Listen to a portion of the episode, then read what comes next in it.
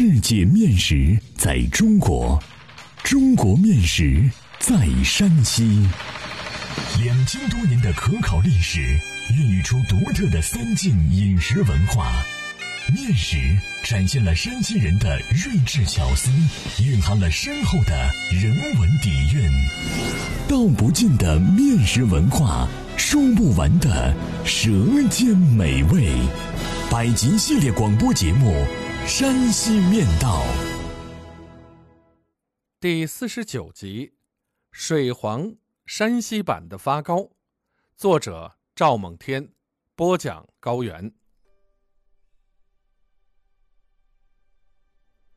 在土色土香的山西面食中，有一款面食与众不同，很是另类。像留学归国的山里娃，虽说乡音不改，但西装革履，很是洋气。这款吃起来松软可口，看上去像西式蛋糕的面食，晋西北人叫它水黄，晋中人唤作黄日，南方人则称其为发糕。这一面食的制作工艺全国一致，都是用发酵面蒸制而成。最为人们熟悉的是玉米面发糕，它的身影南方有，北方也有，西部有，东部也有，只是叫法不同而已。这一面食可以用多种面粉蒸制。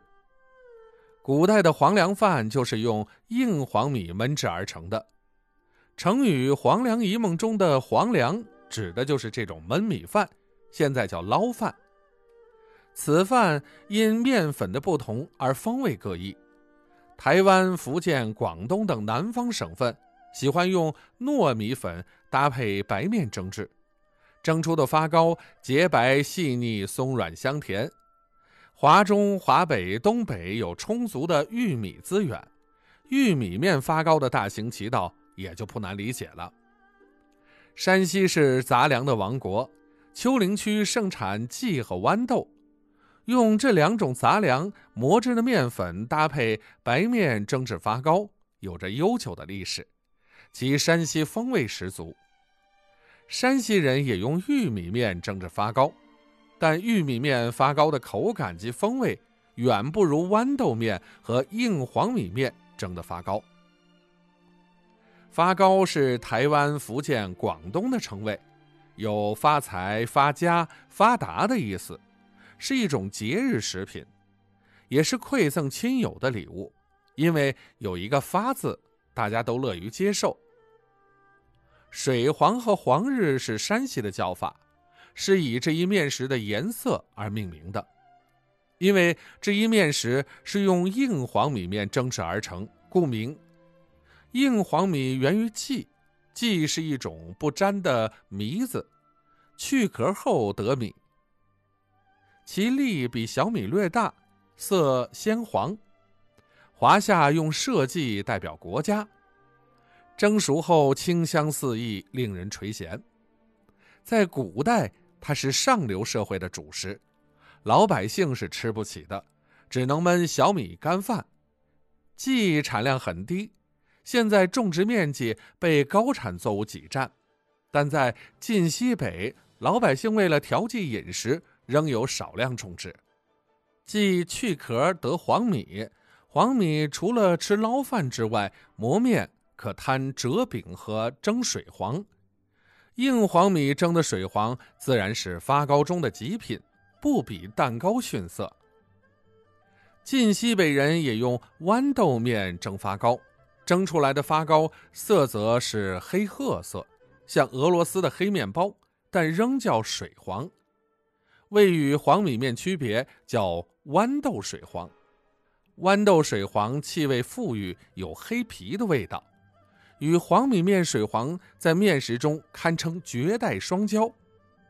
晋西北的水黄一般不加糖和甜味剂，当地人喜欢黄米面和豌豆面的本味儿。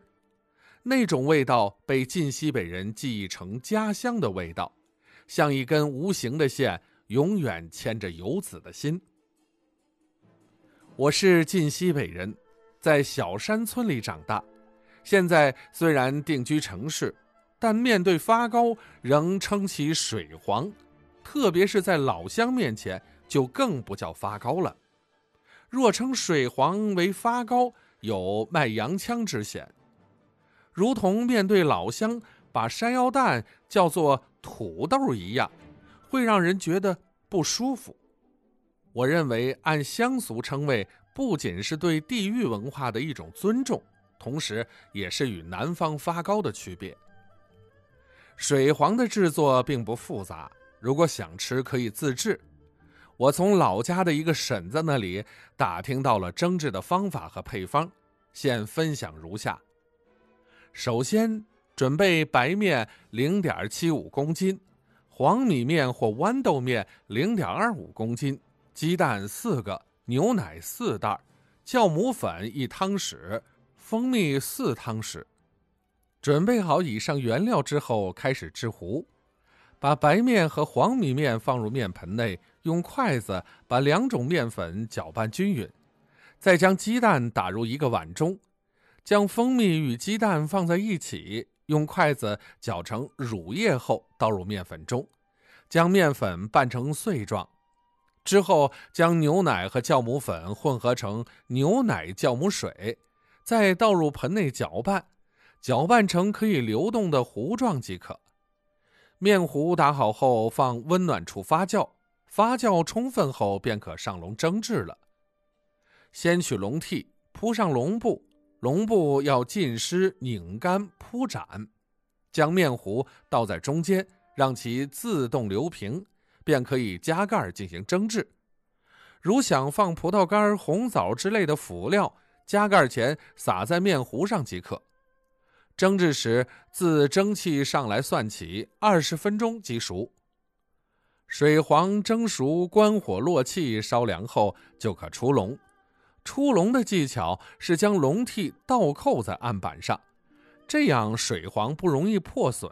倒出来后，揭掉笼布，将水黄翻过来，用刀切成方块或长方块，就大功告成了。